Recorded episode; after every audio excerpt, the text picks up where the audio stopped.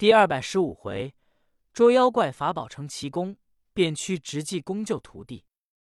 话说济公禅师问张文奎有什么事，张文奎说：“弟子这衙门里自到任以来，小妹就被妖精纠缠住。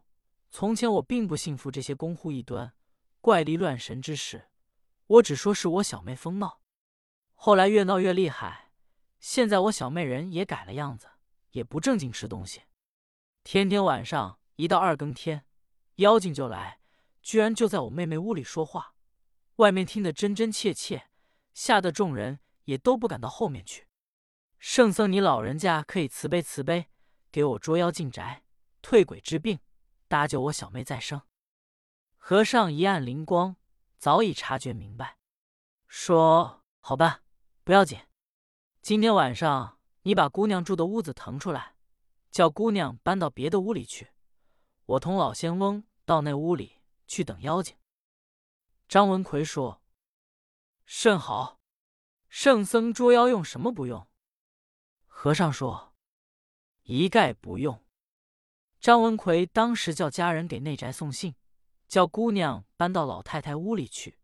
家人答应。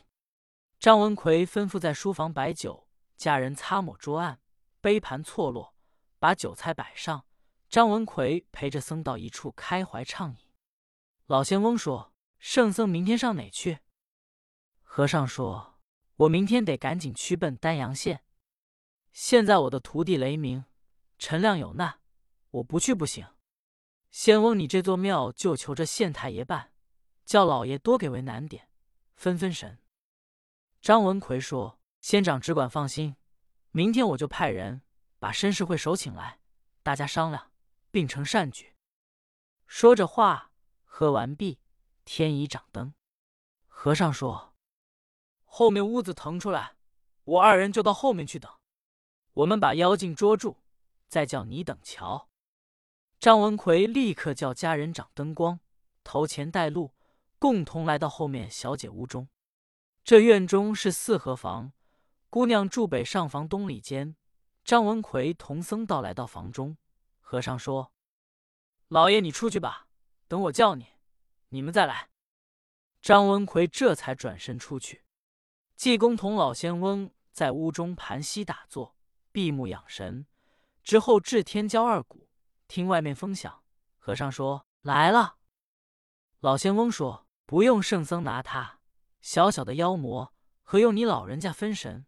待我将他捉住。”和尚说：“也好。”老仙翁立刻把乾坤奥妙大葫芦在手中一托，就听外面一声喊嚷：“无神来也！”呵了一声，说：“屋中哪里来的生人气？好大胆量，竟敢搅扰无神的卧室！”老仙翁同和尚并不答言。只见由外面这妖精迈步进来，是一个纹身公子打扮，头戴粉绫缎色纹身公子巾，双飘袖带，上绣八宝云罗伞盖花钢金鱼，身穿粉金缎色纹身氅。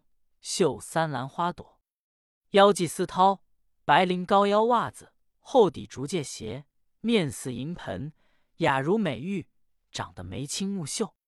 老仙翁一看，说：“好一个大胆的妖魔，竟敢搅乱人间！待山人拿你！”立刻把乾坤奥妙大葫芦嘴一把，放出五彩的光华。这妖精打算要逃命，就地一转。眼想到这乾坤奥妙大葫芦，无论多大道行的妖精，休想逃走。当时光华一卷，竟将妖精卷在葫芦之内。老仙翁口中念念有词，把葫芦往外一倒，将妖精倒出来。妖精已现露了原形，被老仙翁用咒语制住，不能动转。原来是一条大黑秋鱼。这条鱼有三千多年的道行。只因前者张文奎上任的时节，坐着船过西湖。本来姑娘长得貌美，在船舱里支着窗户坐着。黑秋鱼精看见他，变了一位纹身公子，前来缠绕姑娘，自己不知政务参修。今天被老仙翁将他拿住，立刻叫人来看。外面早有家人回禀了张文奎。众人来到后面一看，原来是一条大秋鱼。老仙翁说：“你这孽畜，搅闹人间，实属可恨。”说着，画手起剑落，竟将黑鱼斩为两段。和尚见老仙翁把秋鱼杀了，和尚口念：“阿弥陀佛，善哉善哉。”罗汉也有未到先知，今天老仙翁把这鱼一杀，下文书这才有八怪间临安要给黑鱼报仇，这是后话不提。老仙翁把这鱼杀了，张文奎给老仙翁行礼，说：“多宗仙长大发慈悲，把妖精除了，这一来我小妹也就好了。”张文奎立刻吩咐叫家人摆酒，同和尚老道开怀畅饮。少时天光亮了，和尚说：“我还有要紧事，我要告辞。”老仙翁这件事，老爷你多分心吧，改天我和尚再给你道谢。张文奎说：“圣僧何必这样客套？你老人家有事，弟子也不强留。你老人家乃是有功夫，千万到我衙来住着。”和尚说：“就是罢。”老仙翁说。圣僧有事请罢，我改日再给圣僧道谢。和尚说：“岂敢！”这才告辞。张文奎同老仙翁送到衙门以外，和尚拱手作别，顺大路来到丹阳县。刚一到衙门门首，正赶上知县要用夹棍夹雷鸣。陈亮和尚由外面一声喊嚷：“大老爷冤枉！”知县抬头一看。来者是济公禅师，老爷赶紧站起来，举手抱拳说：“圣僧来了。”这位知县姓郑，名元龙，原来由开化县调升这丹阳县。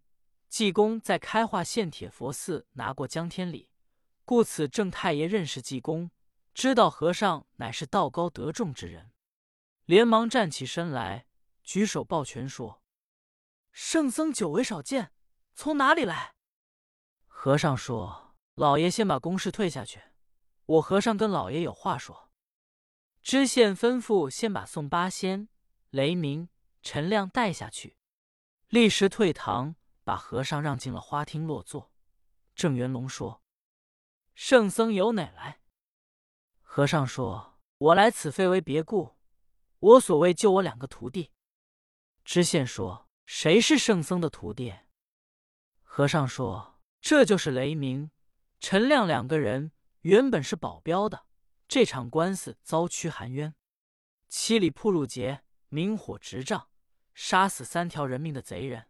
我和尚知道，现在这本地居住并没走。老爷要是不信，我带人去，就把喊人拿来。知县说：“圣僧既能办这件事甚好，弟子是求之不得的。”和尚说。老爷在本地为官，声名如何？郑元龙说：“我自己也不知道。”和尚说：“老爷倒是公正廉明，唯有你手下人专权私弊太大。现在有一个开白布店的陈广泰前来喊冤告状，你为何不分皂白给押起来，并不过堂？”